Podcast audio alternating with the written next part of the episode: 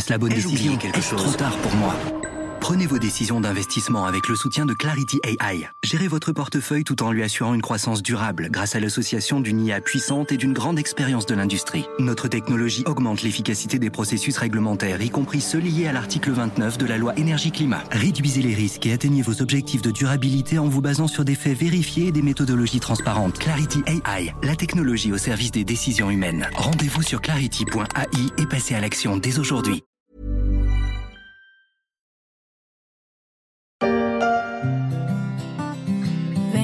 de dentro eu sei, de novo um sentimento. Por muito tempo esperei e o coração segue pulsando. C'est le tube de l'été au Brésil, du moins pour ceux qui soutiennent le Parti des travailleurs et son candidat vedette à la présidentielle brésilienne du 2 octobre, l'ex-président Lula, qui à peine sorti de prison, s'est lancé dans la course avec l'espoir de battre l'extrême droite de Jair Bolsonaro, avec cet hymne sans peur d'être heureux.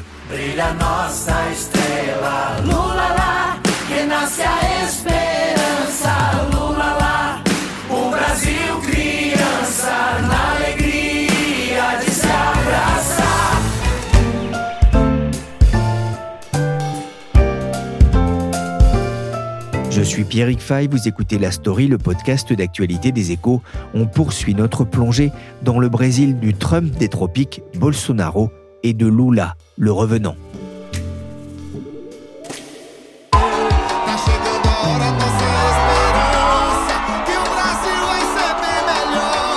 Le Brésil de Lula, c'est d'abord ces images de bain de foule dans les bras du peuple à Curitiba, dans une vidéo postée sur son compte YouTube. Mais Lula, président du Brésil de 2003 à 2011, c'est aussi cela. Après avoir connu la fin, comme il aime le répéter en parlant de lui, connaîtra-t-il la prison? 9 ans et 6 mois exactement. La sentence contre l'ancien président brésilien Lula est très lourde. Double facette d'un personnage adulé par une partie des Brésiliens et par une partie de la gauche française, notamment après le lancement de son programme Bolsa Familia en faveur des plus pauvres. Mais son image, notamment à l'international, a été écornée par les scandales de corruption qui ont frappé le cœur du Parti des travailleurs et qui ont précipité la chute de la présidente Dilma Rousseff en 2016, ouvrant la voie à une victoire de Bolsonaro. Cinq ans après sa condamnation, Lula est de retour sur la scène politique. Il porte les espoirs d'une partie de la population et semble bien parti pour retrouver sa place au Palais de l'Aurore, le Palacio da Alvorada, le siège de la présidence brésilienne, face à un président en place qui entend vendre chèrement sa peau. Bonjour Thierry Augier. Bonjour. Vous êtes le correspondant des échos au Brésil. Lula contre Bolsonaro, c'est le combat des chefs. On a évoqué la personnalité de Javier Bolsonaro dans un précédent podcast. Lula, c'est aussi un, personnage de roman Ah oui, tout à fait. Euh, vous savez, son parcours, c'est euh, celui d'un petit garçon qui sort d'une région très pauvre, le nord-est. Sa famille euh, va Sao Paulo. C'est l'ouvrier qui devient syndicaliste, ensuite leader politique qui perd trois élections présidentielles et qui finalement est élu en, en 2002, réélu quatre ans plus tard et qui revient maintenant sur la scène politique pour briguer un troisième mandat après avoir purgé 18 mois de prison pour corruption. Donc oui, on peut dire que sa vie est véritablement un roman. Un personnage de roman. Virginie Jacoberger-Lavoué, vous êtes journaliste aux échos, vous connaissez bien ce pays. Lula, que l'on surnomme le père des pauvres, c'est aussi l'anti-Bolsonaro Oh oui, il y a énormément de choses euh, quand même qui les opposent et toute leur campagne a été menée comme ça, hein, sur le choc des titans, sur leur opposition euh, d'abord de leurs convictions. Alors Lula, effectivement, l'ancien euh, cireur de chaussures métallurgiste devenu président, je pense que même avant de se présenter à ce mandat, il incarne quand même vraiment une figure politique totalement atypique. Il n'y a quand même pas d'exemple, qui légion d'exemples comme ça. C'est un destin absolument hors du commun, hein. loué par Obama, etc. Mais quand même, dans son parcours, soudain, patatras, 2014, on a découvert tout l'aspect de la corruption qui a quand même terni son image. Aujourd'hui, alors c'est quand même vraiment une vraie renaissance, quoi. C'est un revenant dans la, la carrière politique et à ma connaissance Enfin, je ne vois pas trop à, qui on pourrait le comparer. S'il est élu, ça va être quand même un destin assez incroyable, puisque d'abord, il faut peut-être rappeler que de l'autre côté, de candidats sortants, depuis que le Brésil est une démocratie, donc c'est une jeune démocratie puisque la dictature a duré jusqu'en 1985, tous les présidents sortants qui sont présentés à l'élection, ils ont été réélus. Donc si Bolsonaro est éjecté, ce sera un sérieux camouflet, on le souligne peut-être pas assez, mais en tout cas pour Lula, cette victoire, elle sera bien évidemment la victoire de la figure de l'icône de la gauche. Et quand même, je veux dire, peut penser de lui ce qu'on veut, il a quand même un acharnement politique assez incroyable et qui est totalement fascinant. Le personnage est fascinant. Il a quand même survécu à un cancer extrêmement grave avant d'être emprisonné. Ensuite, il y a eu toute cette affaire qui était quand même un rebondissement. À cette affaire dont vous parlez, Virginie, c'est le scandale Petrobras qui a frappé une partie de la classe politique et notamment l'ancienne présidente Dilma Rousseff et qui a valu hein, ses poursuites contre Lula, une vaste affaire de corruption impliquant notamment Petrobras, le géant brésilien du pétrole. En 2018, Lula a été condamné à une peine de 8 ans et 10 mois de prison pour corruption. Thierry, Comment se fait-il qu'il puisse être candidat à la présidentielle? Eh bien, tout simplement parce que sa condamnation a été annulée par la Cour suprême pour vice de forme et que le juge qui l'avait euh, condamné en première instance, le juge Sergio Moro, a été jugé partial par cette même Cour suprême. Et euh, ce même Sergio Moro deviendra par la suite ministre de la Justice de Jair Bolsonaro. Il a intégré le gouvernement de Jair Bolsonaro. Donc euh, vous voyez, c'est une histoire très compliquée, mais euh, Lula finalement a réussi à s'en sortir. Sa libération a été l'aboutissement d'une longue bataille juridique et d'une série de rebondissements à la Cour suprême. Cela l'avait tout de même empêché de se présenter en 2018 contre Bolsonaro. Ce dernier avait d'ailleurs juré de laisser Lula moisir en prison. La porte du pénitencier s'est rouverte après 580 jours derrière les barreaux. Thierry, Lula est-il toujours aussi populaire au Brésil? Alors il n'est peut-être pas aussi populaire qu'il y a 12 ans. On voit que dans les, sondages, euh, il y a près de 40% des personnes interrogées qui affirment qu'ils ne voteraient jamais et en aucun cas pour euh, Lula. Il faut dire que cette image de la corruption euh, lui colle à la peau. Il n'a pas été tout à fait innocenté puisque sa condamnation a été annulée, mais la procédure en théorie continue, on y reviendra peut-être plus tard, mais euh, auprès de la population très pauvre, notamment dans la région nord-est, il reste toujours très populaire. Il est populaire également au sein des catholiques et des femmes, les femmes qui euh, n'aiment pas du tout les plaisanteries misogynes de Jair Bolsonaro. Donc on peut dire qu'il est quand même assez populaire pour pouvoir sans doute revenir au pouvoir. C'était donc un premier affrontement euh, dans le jeu euh, de l'élection présidentielle brésilienne qui a duré près de trois heures, très long, mais qui a pourtant fait des records d'audience. Pourtant, eh bien, il n'a pas brillé euh, ce débat. Hein. Les deux principaux candidats, vous l'avez dit, se sont mutuellement accusés de mensonges. Le premier débat entre les candidats à la présidentielle s'est tenu fin août, mais c'est un face-à-face qui s'annonce entre deux ténors de la vie politique brésilienne. Thierry, on a entendu ce reportage de France 24. Comment déroule cette campagne présidentielle Bon, c'est une campagne très chaude. Hein. Il y a des agressions, des invectives qui volent dans tous les coins et même des meurtres euh, d'au moins deux militants durant cette campagne, des journalistes, surtout des femmes, qui ont été prises à partie. Donc c'est une campagne quand même sous tension. Et Jair Bolsonaro, à plusieurs reprises, a menacé de ne pas reconnaître les résultats des élections. Donc c'est quand même une grosse incertitude pendant cette campagne. Mais a priori, la tendance des intentions de vote dans les sondages reste plutôt stable et penche en faveur de Lula. Le journal Globo a parlé de climat de guerre sainte. Dans cette campagne, Bolsonaro a traité Lula d'espèce d'ex-prisonnier. Lors de ce débat, il a associé à la persécution des chrétiens et à la libération de la drogue et de l'avortement nous affrontons une personne mentalement déséquilibrée, a répliqué l'ancien président. Le dingue contre le démon, ça ressemble plus à une affiche de catch. Et Michel Bolsonaro, l'épouse de Jair, qui est de confession évangélique, s'est aussi jetée dans la mêlée. Elle a déclaré Le palais présidentiel était avant l'arrivée du couple Bolsonaro voué au démon alors qu'aujourd'hui il est voué à Jésus. C'est l'affirmation de la lutte du bien contre le mal. Justement, Virginie, euh, la clé de l'élection est aussi dans les mains de l'électorat évangélique Il l'est parce que les évangéliques représentent à peu près un tiers de la population, donc c'est considérable. On sait qu'en 2018, c'est vraiment eux qui ont fait basculer d'une certaine manière l'élection, puisque en fait, dans les évangéliques, ça amène aussi des populations pauvres qui auraient peut-être pas forcément voté pour un candidat ultra-conservateur tel que Bolsonaro, et que quand même ce vote a été fondamental dans la campagne de 2018. Aujourd'hui, je pense quand même que c'est un électorat qui est un peu plus fragmenté qu'il ne l'était parce que justement la pandémie est passée par là. Vous savez, le travail des évangéliques a été très fort chez la population la plus défavorisée et pour cause. Dans les favelas, il y avait absolument plus personne, l'État avait démissionné et l'Église aussi. Donc ils ont pris ça en partie. En fait, sur une population donc des quartiers défavorisés, on voit que le prêche et les consignes de vote données par des prêtres évangéliques a une influence forte. Mais aujourd'hui, c'est plus fragmenté parce que oui, effectivement, la pandémie est passée par là, qu'il y a des pauvres qui ont été touchés. Mais on peut dire qu'avant, ça permettait à Bolsonaro de, par exemple, voyez, parce que souvent, moi, on me demande, mais alors comment ça se fait qu'il y a euh, même des Noirs qui ont voté pour Bolsonaro? Mais c'est justement eux, c'est des évangéliques qui sont dit, il est notre sauveur et c'est exactement ce que vous rappeliez, c'est-à-dire un combat du mal. Il faut essayer de se placer dans leur logiciel, ce qui n'est pas forcément facile, mais effectivement, c'est très basique, hein, c'est le mal et le bien.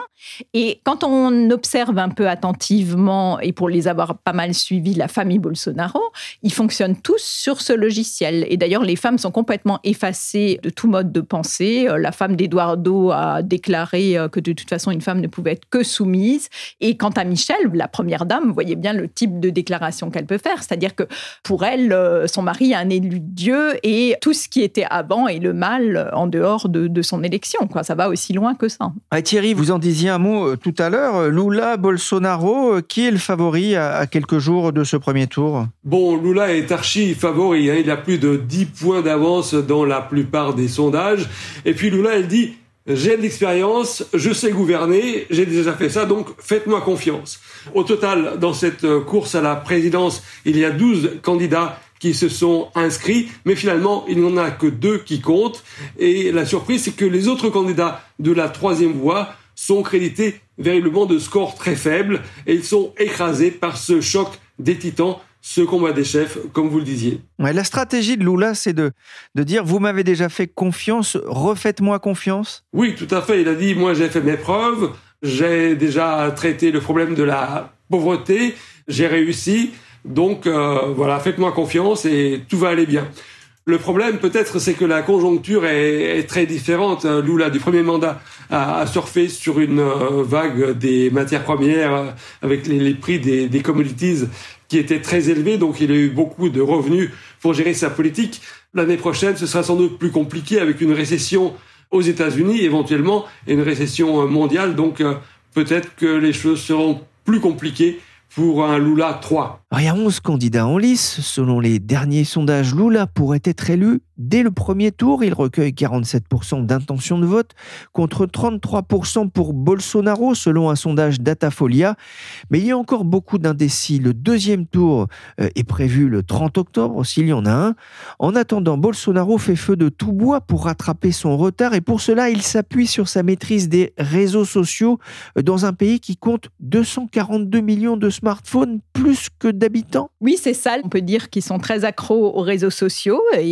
D'ailleurs, euh, ça a été une des clés aussi. C'est pas la seule hein, explication de la victoire de Bolsonaro en 2018, mais son fils euh, Carlos a très bien instrumentalisé tout ça sur Twitter, avec aussi des réseaux WhatsApp euh, de groupes astronomiques où aujourd'hui il y a même une loi qui est passée pour qu'on puisse pas faire ça puisque ça se fait à l'abri des regards et que c'était vraiment de la propagande, hein, avec même des poursuites judiciaires qui ont été faites, puisque comme il y a eu des attaques racistes, etc., homophobes, euh, ça a pris des proportions importantes.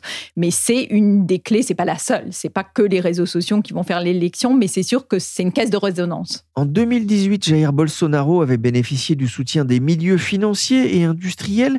Est-ce que ce sera encore le, cas cette année, Thierry? Plus ou moins.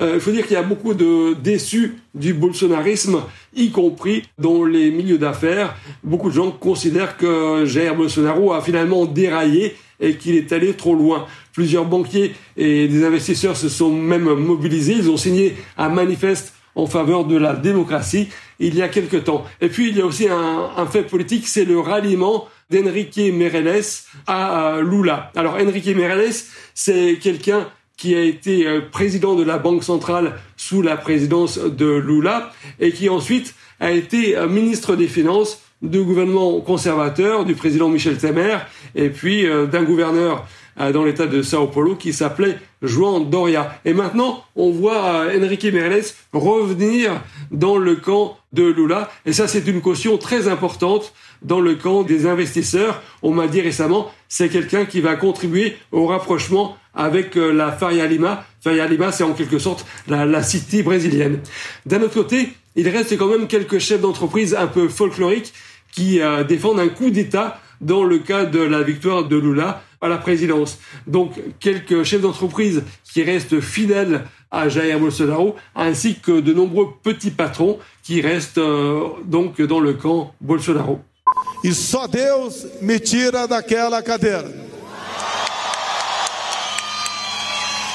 Bolsonaro en meeting à Curitiba en mai 2022, Seul Dieu pourra me faire bouger de cette chaise. Nouvelle version de son Seul Dieu peut m'arracher au pouvoir, lancé en septembre 2021. Une phrase lourde de menaces à quelques jours du premier tour. Virginie, Bolsonaro peut-il reconnaître sa défaite? Le sait-il lui-même? C'est la question aussi qu'on peut se poser.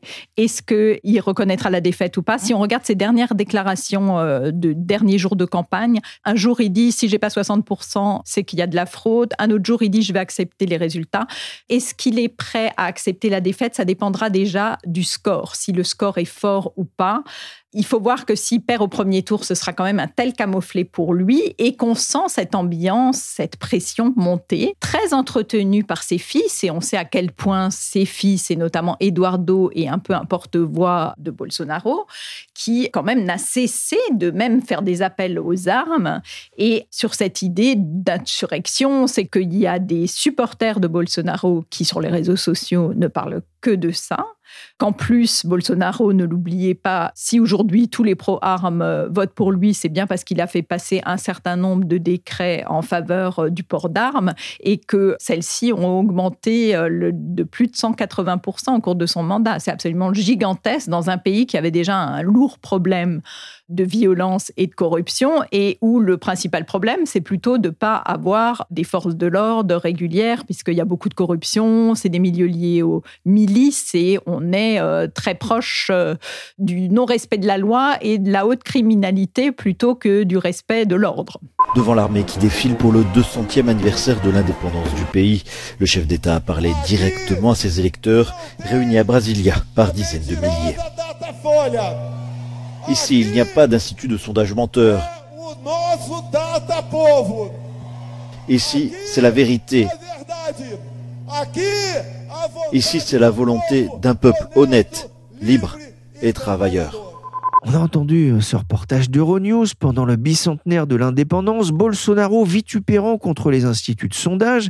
Thierry, c'est une vraie crainte, notamment la réaction de ses partisans et, notamment cette frange nostalgique de la dictature des généraux et ouvertement raciste. C'est une inconnue dans, dans ce scrutin. On ne sait pas comment va réagir l'armée ou tout au moins une partie de l'armée.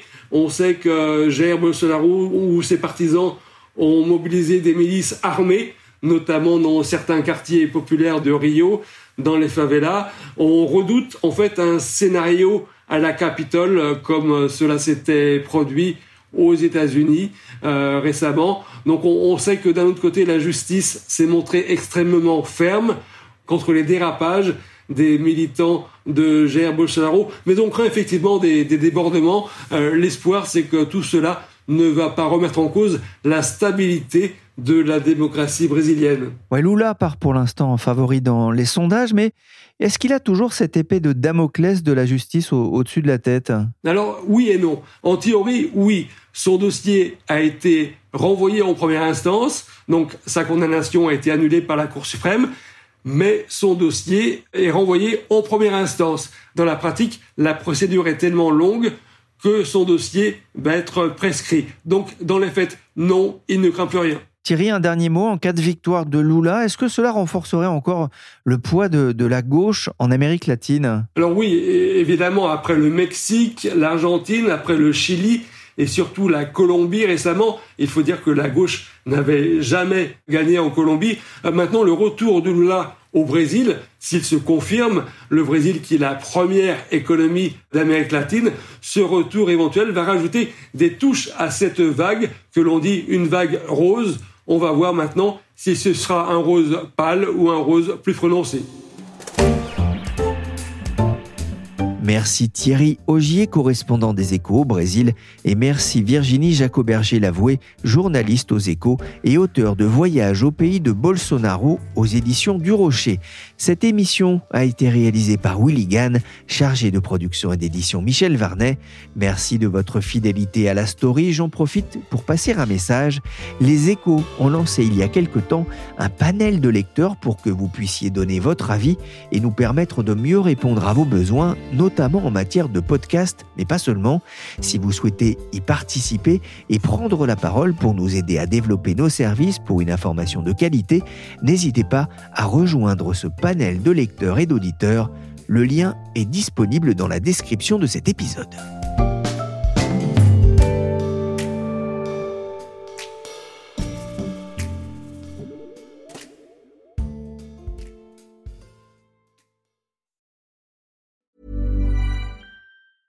Planning for your next trip? Elevate your travel style with Quince. Quince has all the jet setting essentials you'll want for your next getaway, like European linen premium luggage options, buttery soft Italian leather bags, and so much more. And is all priced at 50 to 80% less than similar brands. Plus, Quince only works with factories that use safe and ethical manufacturing practices. Pack your bags with high-quality essentials you'll be wearing for vacations to come with Quince. Go to quince.com slash pack for free shipping and 365-day returns.